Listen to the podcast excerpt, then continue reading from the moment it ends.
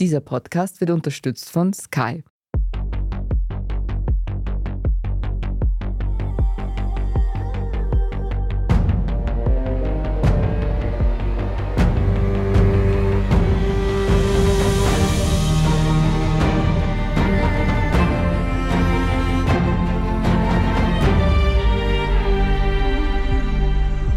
Bin Doris Prisching. Und ich bin Michael Steingruber. Sie hören Serienreif, den Podcast über die royale Welt der Serien. Bei uns geht es heute um The Crown. Die fünfte Staffel ist von maximalem Mediengetöse begleitet gestartet und nun auf Netflix abrufbar.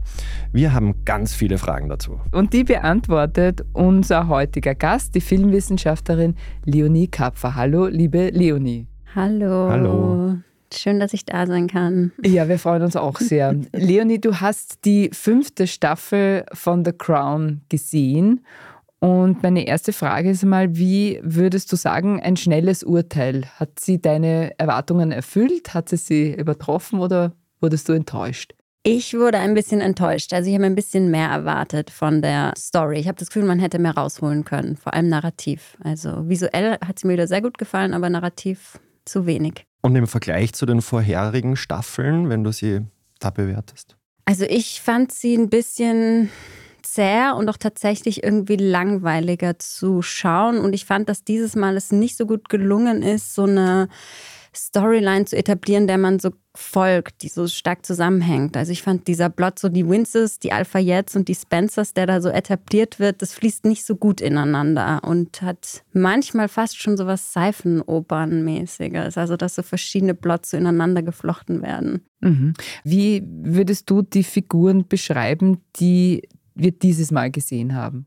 Also da war ich auch enttäuscht, weil ich fand eben auch, wie du gesagt hast, dass es am Anfang so hm, sehr komplex die Figuren gezeichnet wurde und sich total viel Zeit dafür genommen wurde, deren Psychologie und deren Charakter zu entwickeln. Und jetzt fand ich, waren vor allem also Charles und Diana sehr flach gezeichnet. Also da wurde nicht so stark in die Tiefe gegangen und auch die Figur der Queen wurde dann sehr einseitig gezeichnet. Also es ist jetzt so ein bisschen die tattrige alte Dame, die nicht mehr mitkommt mit ihrer Zeit. Also diese Ambivalenz, die die Figuren davor ausgezeichnet hat, ist irgendwie ein bisschen weg. Und auch diese Figur des Charles, der wird ja jetzt so positiv gezeichnet als Mensch, der die Monarchie erneuern will. Und da fällt dann die Ambivalenz weg. Also diese negative Seite ist weg. Und bei Diana, da werden wir später wahrscheinlich eh noch mehr drauf eingehen, aber die ist dann sehr passiv, sehr stark auf diese Opferrolle reduziert. Also es hat mich ein bisschen enttäuscht.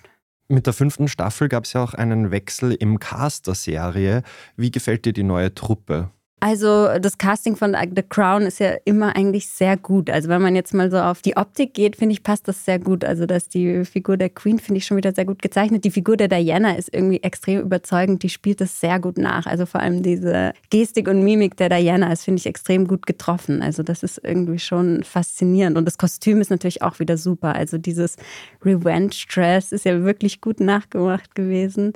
Ja, die Figur des Charles, da könnte man sich ein bisschen streiten. Der Schauspieler ist vielleicht ein bisschen zu charismatisch, habe ich mir dann fast gedacht. Also er hat so eine starke Ausstrahlung und das würde mhm. man ja einem Charles zu der Zeit vielleicht nicht so zuschreiben. Und auch das Äußere, oder? Ja, er ist auch so extremely good looking. Ja. Man hat ja. ihm vielleicht eine Imagepolitur geben müssen, ja, weil er eben nach der vierten Staffel so zerrissen worden ist wegen eben seiner, also jetzt nicht das Schauspiel, sondern einfach die Rolle mhm. an sich. Und jetzt hat er halt ganz viel nicht mehr machen dürfen oder machen sollen. Möglicherweise war das eine Reaktion auf die öffentlichen Reaktionen Reaktionen? Oh, ich hoffe nicht. Also das wäre natürlich gefährlich. Also dann geht es ja schon so in die Richtung von, also natürlich nicht wirklich Zensur, aber dann wird ja sozusagen wirklich die royale Familie die britische Fernsehlandschaft lenken. Das wäre wäre, finde ich, kein gutes Zeichen. Na, aber würdest du es ausschließen? Weil ich meine, Netflix, Nein, hat, ja, Netflix hat ja auch sich jahrelang gewehrt, diese Warnhinweise anzubringen und jetzt haben sie es auch gemacht, ne? Ja, ja.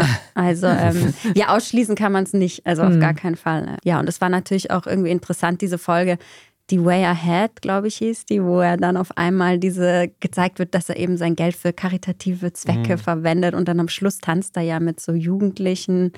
Und da habe ich mir schon gedacht, so wow, okay, jetzt geht schon. So ein böses Wort wäre natürlich Propaganda für die royale Familie auf einmal.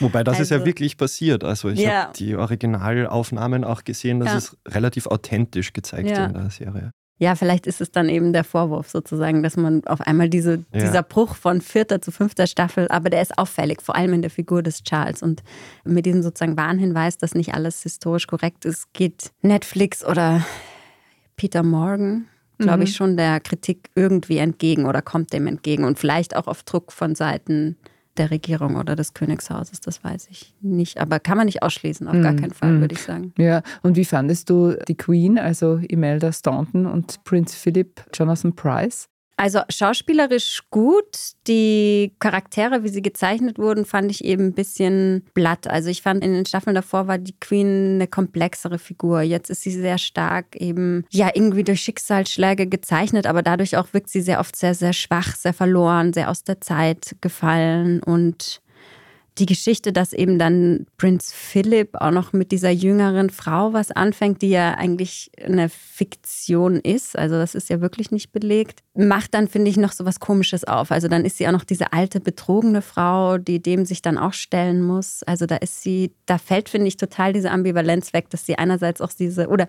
es fällt total stark diese starke Seite weg, diese, mhm. diese mhm. Power, die sie auch ausstrahlt, was in den anderen Serien ja total da ist, dass sie auch wirklich in so Machtspielchen involviert ist. Und das ist sie dieses Mal irgendwie nicht.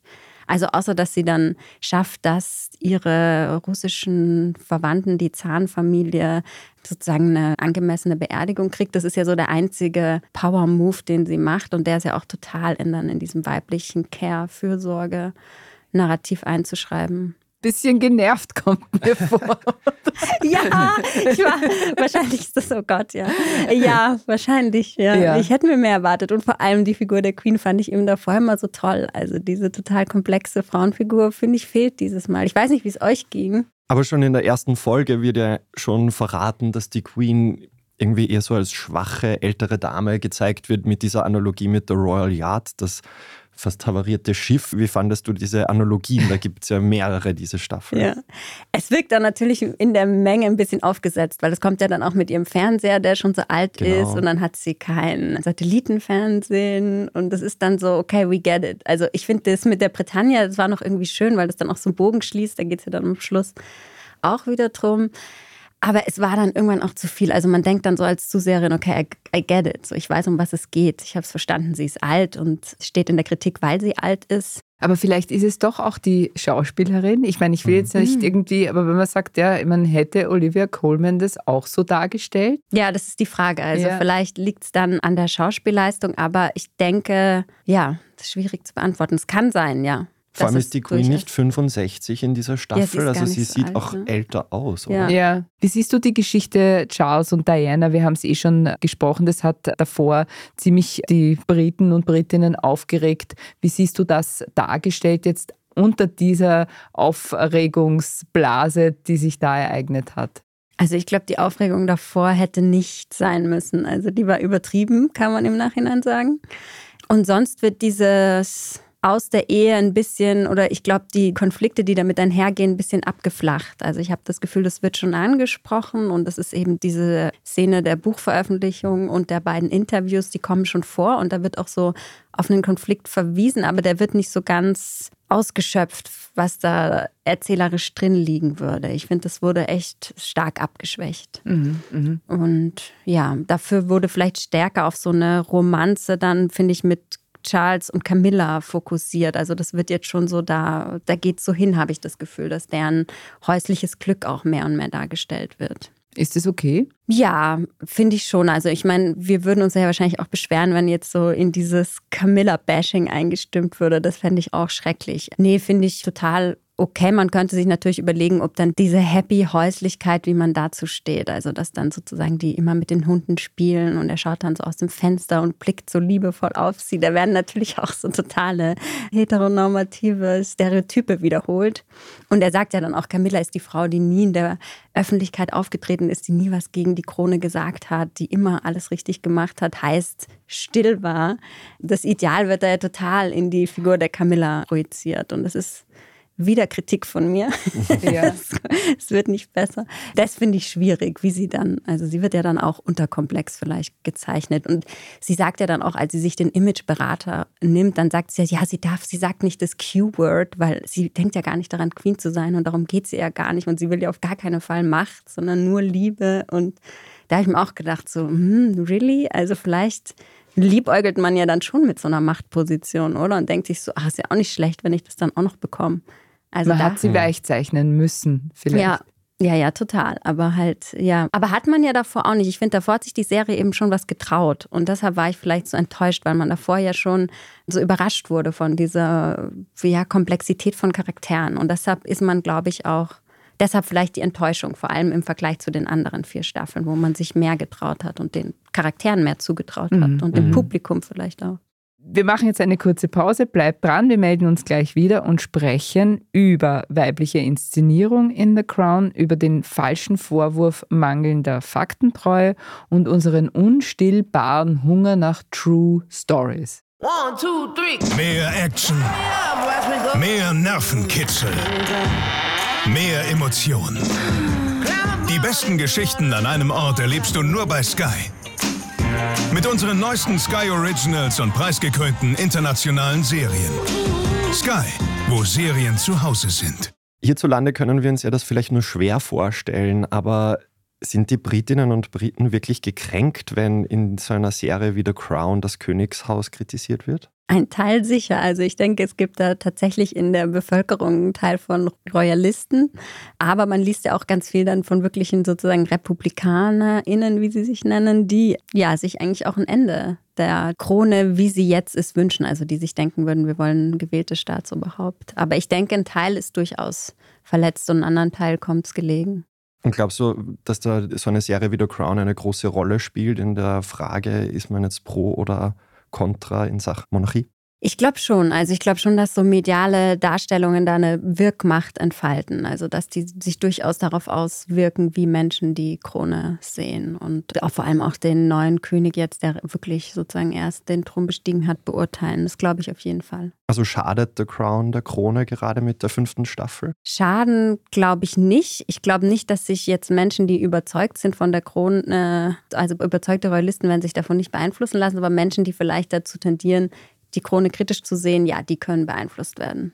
Ein Vorwurf lautet ja auch, dass sich die Serie zu sehr auf Dianas Seite schlägt. Teilst du diese Kritik? Nein, also bei der vierten Staffel hätte man vielleicht noch anders antworten müssen. Also ich finde, da wurde sie schon im Vergleich zum Charles sehr viel sympathischer gezeichnet. Aber in der fünften Staffel eigentlich nicht mehr. Also da ist zumindest der Vorwurf entkräftet, würde ich sagen. Ja. Was mich jetzt gerade interessieren würde, wenn du sagst, also es hat einen Einfluss auf die Stimmung der Bevölkerung gegenüber der Krone, das ist ja eigentlich eine große Macht, die man da einer Serie zugestehen kann. Und die Frage oder meine Frage jetzt wäre, gibt es da wissenschaftliche Arbeiten, die so eine Macht belegen? Also es ist lustig, weil ich habe als so in der Recherche für den Podcast einen Artikel in der New York Times gelesen und da haben sie einen britischen Soziologen gefragt und der hat gemeint, dass er jetzt schon öfter gehört hat, dass Menschen das untersuchen wollen, ob sozusagen mit 2016, mit dem Beginn von The Crown, ob es da einen Shift gegeben hat in der öffentlichen Wahrnehmung. Also er hat gesagt, sowas wird es sicher mal geben. Gerade gibt es dazu noch keine Zahlen. Aber was er da gemeint hat, dass generell gerade die Stimmen zunehmen, die sich sehr kritisch zur Krone positionieren. Also dass man schon sehen kann, da ist eine Zunahme. Aber auf was das jetzt zurückzuführen ist, weiß man nicht. Es könnte natürlich auch auf sowas wie schwierige wirtschaftliche Lage sein, Generationenwechsel etc. Ich erinnere mich gerade an mein Publizistikstudium vor 120 Jahren. Und da gab es eine These, das war die Verstärkerthese. Also nämlich, wenn ich ein Medium konsumiere, das meine Einstellungen widerspiegelt, dann neige ich diesem zu glauben und mehr zu glauben als etwas, das meinen Einstellungen widerspricht. Vielleicht ja. läuft es auf die ähnliche Richtung Ja, dass man sozusagen, wenn man anti-royal ist, sich auch eher The Crown anschaut, als wenn man royal ist. Ja, ja, denke ich auch. Oder kritische Filme. Also, dass das vielleicht so eine Stimmung bei denen, die eh schon dagegen sind, verstärkt. Das ist mhm. vielleicht eine schöne, schöne ja. Metapher. Sehr gut. Wir haben soeben ein Forschungsfeld eröffnet für Leonie Kapfer die nächsten 20 Jahre. ja, aber ich bin ja so Geisteswissenschaftlerin. Das wird schwierig mit Statistiken. Ein anderer Vorwurf beklagt die mangelnde Faktentreue. Darüber ist ganz viel diskutiert worden worden, das stimmt nicht, das stimmt nicht, das stimmt nicht, darf eine fiktionale Serie Dinge einfach erfinden. Ja, also sie ist ja tatsächlich ein, stellt nie den Anspruch, eine dokumentarische Wiedergabe von irgendetwas zu sein. Und deshalb ist die Wahrheit, die da vermittelt wird, natürlich von Anfang an steht die in Frage, denke ich. Und ja, ich meine, jetzt gibt es ja eh diesen Claimer. Ich glaube, jetzt ist das ja eh schon mal abgeschwächt bei der fünften Staffel. Also da wird es ja jetzt wirklich auch darauf hingewiesen. Aber ich denke, dass das vor allem in Filmen über historische Figuren ständig passiert. Also auch in anderen Darstellungen von Königinnen, Königen passiert das, weil man inszeniert da ja auch persönliche Dialoge, von denen es ja keine dokumentarischen Zeitzeugnisse gibt. Von daher ist The Crown da eigentlich auch kein, er hat da keine Alleinstellung oder ist kein Alleinstellungsmerkmal oder so, diese Fiktionalisierung von Geschichte, sondern ich denke, das, das sehen wir ganz häufig. Vor allem, wenn die Leute oder die Person auch noch privat dargestellt wird. Wir haben uns jetzt relativ kritisch über die fünfte Staffel von The Crown geäußert. Trotzdem gehört die Serie zu den erfolgreichsten auf Netflix. Leni, was glaubst du, warum gefällt uns das so sehr?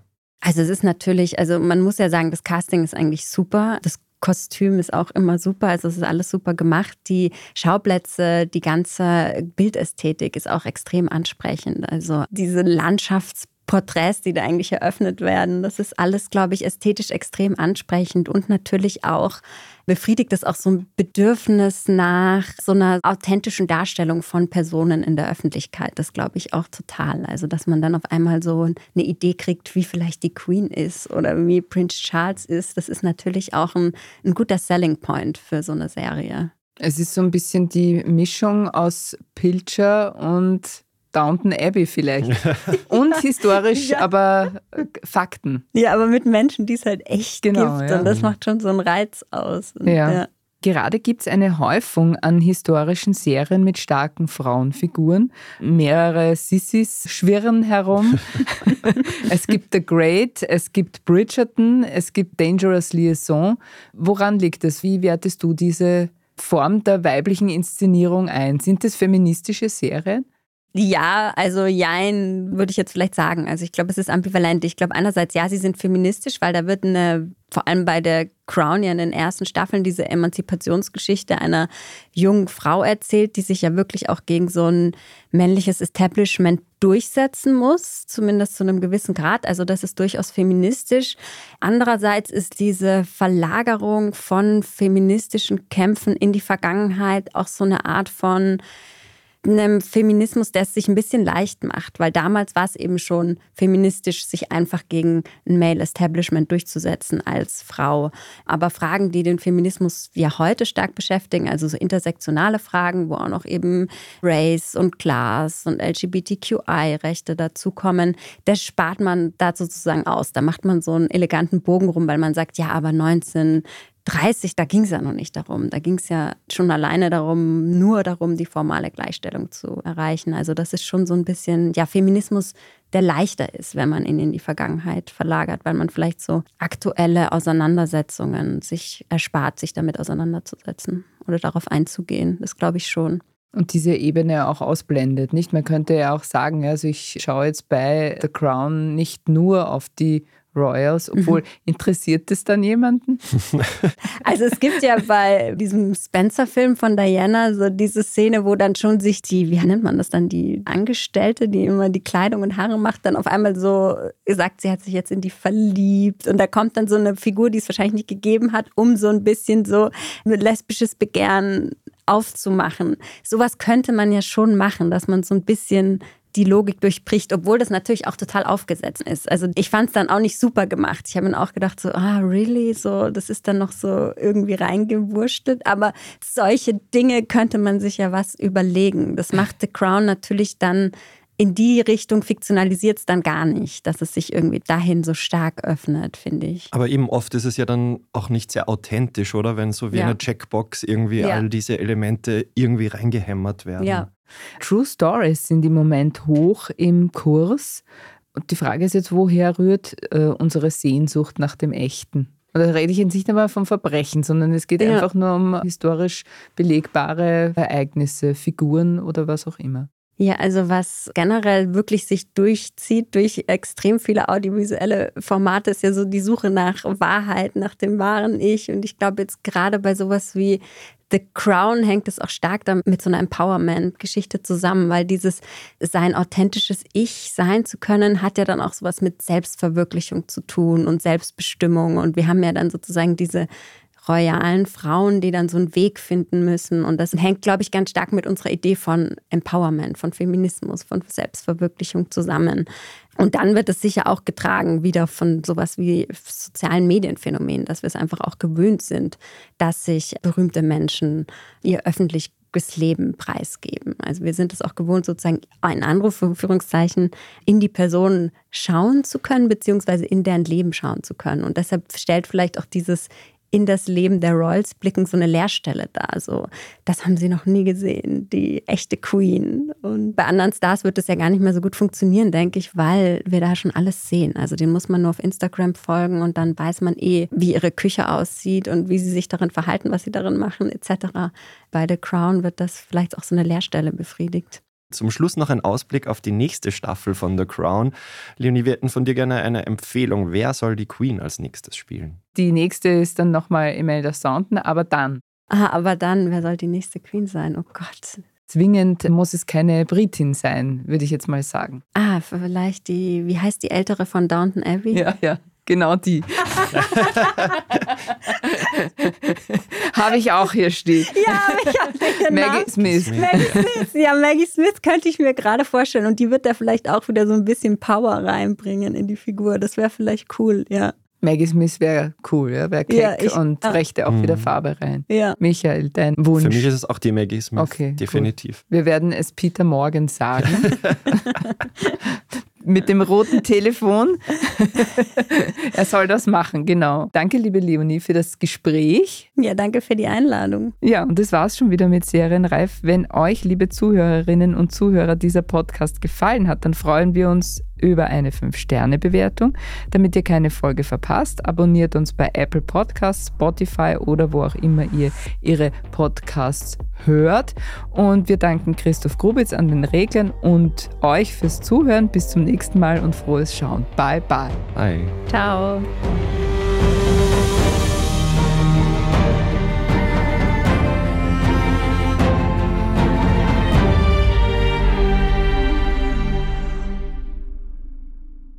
One, two, three. Mehr Action. Mehr Nervenkitzel. Mehr Emotionen. Die besten Geschichten an einem Ort erlebst du nur bei Sky. Mit unseren neuesten Sky Originals und preisgekrönten internationalen Serien. Sky, wo Serien zu Hause sind.